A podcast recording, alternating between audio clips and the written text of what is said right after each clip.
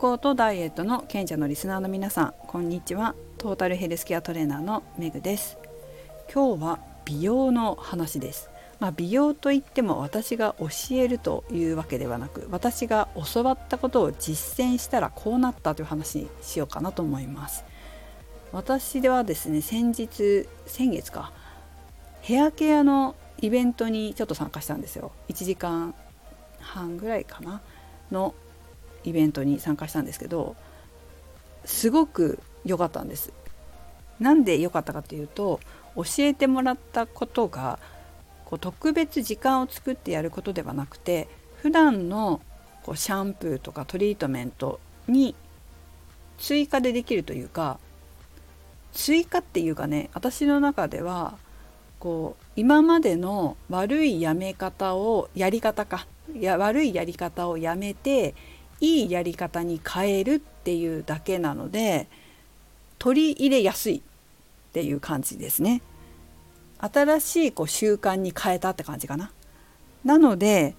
毎日できるんですよ。で毎日できるとどうなるかっていうと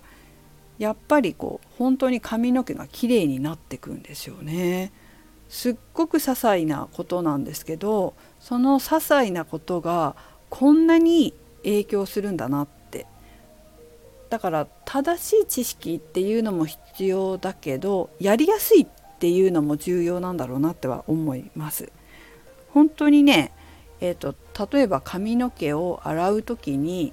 ちゃんとしっかり水で洗い流すとかそれからトリートメントをつけた時に髪の毛をねじるとか、まあ、そういうことなんですよ。そしてあとは、まあ、1個追加したものというとトリートメントの後にこうコームで髪の毛を溶かす。でもそのコームはトリートメントの時専用のものがあって髪を傷めない傷めないものね。でそれは100円ショップで買ったんですけどその100均で買ったものだけでもこんな違うんだなっていう感じなんですよね。だから教わったことが10あるとしても10以上あるよね。いっぱいあったんだけど本当に私が取り入れてるのはその中でも自分がやりやすい4個ぐらいなんですよ。でもこの4個が実はすごく良かったというか取り入れやすくて毎日できてそして、えー、あれ違うって変化が分かる、まあ、いい風にね変化するものでした。まあそれで思ったのはやっぱりこう美容っていうのはほんの一工夫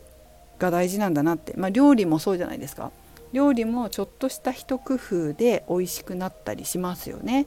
ほんのひと手間っていうか。それで味がちょっと変わったりすると思うんですけど美容もそうなんだなっていうふうに実感しました、まあ、髪の毛のことは学んできたことこれまで学んできたこともあったんですけどちょっと改めてね専門家に教わってまた勉強になりましたしあのこんなに効果あるんだなっていうことにびっくりしてます。私自身は髪の毛以外のことだとそうですねお肌のこととか、まあ、体のことはもちろんそうなんですけどまあ肌のことで顔のリンパケア体もそうだけど顔のリンパケアはすごい毎日続けてるものがあるんですよ。こうから顔のむくみとか取るのにリンパのケアをするんですけど化粧水とか乳液とかを乳液使わないなクリームだね。つけてる時にちょっとできる。すぐできる。っていうものがあってそれはずっと続けてますね。やっぱりこう普段のやってること習慣になってることにちょっと足してあげるとか、まあ、全然こう短い時間本当に何秒とかじゃないですか。1分もかかんないし、まあ、そういうものとかあとは普段のやり方をちょっと変えていいやり方に変えるとかそういう些細なものは変更しやすいなっていうふうに思いました。やりやすいなっていうか取り入れやすい。大事ですよね。いきなりこう改めて時間作ってこういうことやってって言われるとできないできないけど普段の日常生活にプラスするとできることっていっぱいあるんだなって美容を通じてね、えー、体験したという感じです。私の場合はこう美容っていう観点から言うとボディメイキングを教えたりしますけど、まあ、ボディメイキングだけじゃないですけどねいろんなことを教えますけどその中でもやっぱりみんなが成果が出やすいなって思うのは特別な時間を作ってやるものよりは日常生活の中でこまめにできるものこれが本当にこのヘアケアとかリンパのケアとかと同じように成果が出やすいって思います。成果出してくる方っていうのは日常生活の中に取り入れてる人が多いんですよ。だから特別時間使ってないんだけど作ってないんだけどこう仕事しながらやるとか、まあ、例えば足を閉じて座る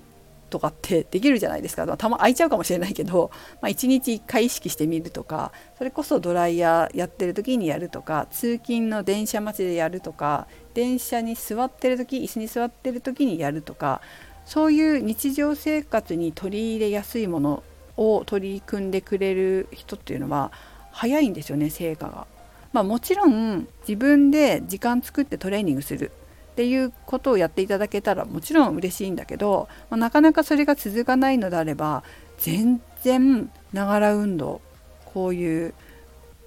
ちょっと隙間時間みたいな時にやってもらえること